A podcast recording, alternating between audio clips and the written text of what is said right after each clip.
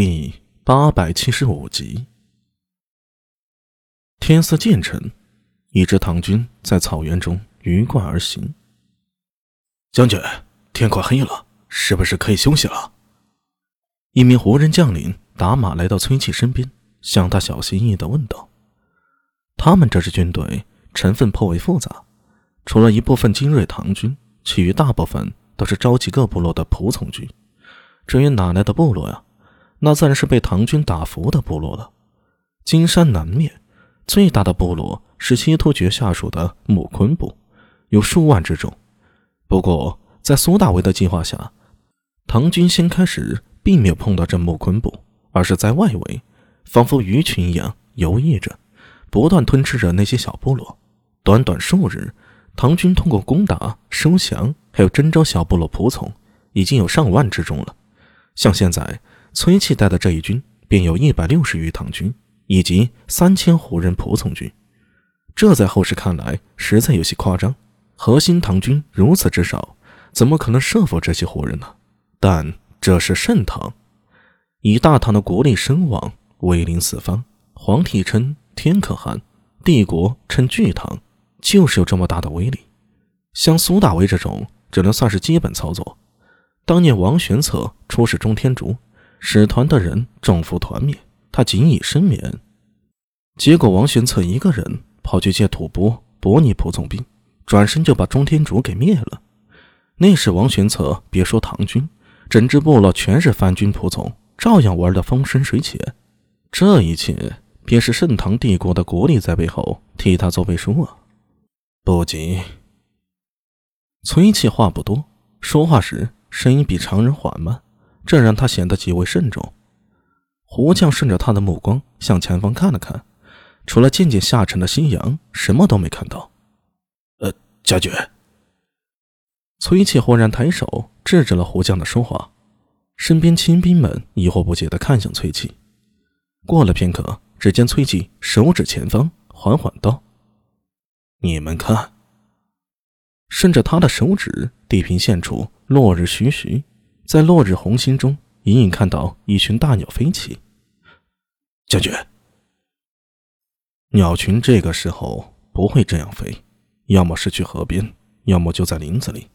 现在那边出现金鸟。崔切的话还没说完，身边的亲兵已经习惯性的伸手抽出了横刀。一名亲兵厉声道：“前方有敌人，准备接战，准备披甲。”检查武器！一声声命令从亲兵嘴里喊出去，他们都跟着崔启许久了，很了解崔启的作战方式。等他们把命令下达，崔启一句话才说完，可见他说话有多慢了。一支军队里，除了横刀和弓箭是随身佩戴着，还有一些衣甲和重武器，都是放在马车上的，只有作战前才会把衣甲穿戴上。一副衣甲。如果是铁甲，至少三十斤上下；皮甲下来也有十来斤。最轻的是布甲，说是着甲，其实也是核心的一百余名唐军才有甲。剩下那些胡人仆从，只有干瞪眼儿、羡慕的份儿。